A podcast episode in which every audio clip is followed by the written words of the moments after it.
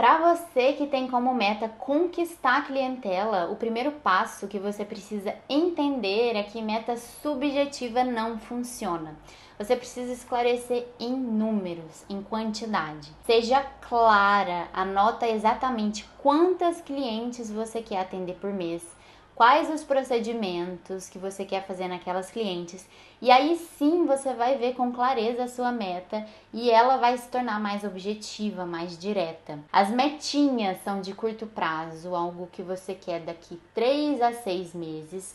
As metas são de médio prazo, alguma coisa que você quer dali um ano. E as metonas são de longo prazo, alguma coisa que você queira daqui 10 anos. Vou te dar um exemplo. Daqui um ano eu quero atender 50 clientes ganhando 5 mil reais por mês.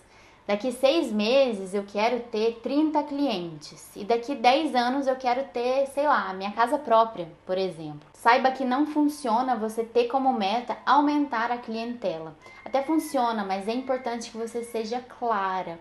Para quanto você quer aumentar a sua clientela? Para 50 clientes por mês, ganhando 10 mil reais por mês? Enfim, o importante é isso. Defina suas metas, suas metinhas e suas metonas. Isso é o mais importante.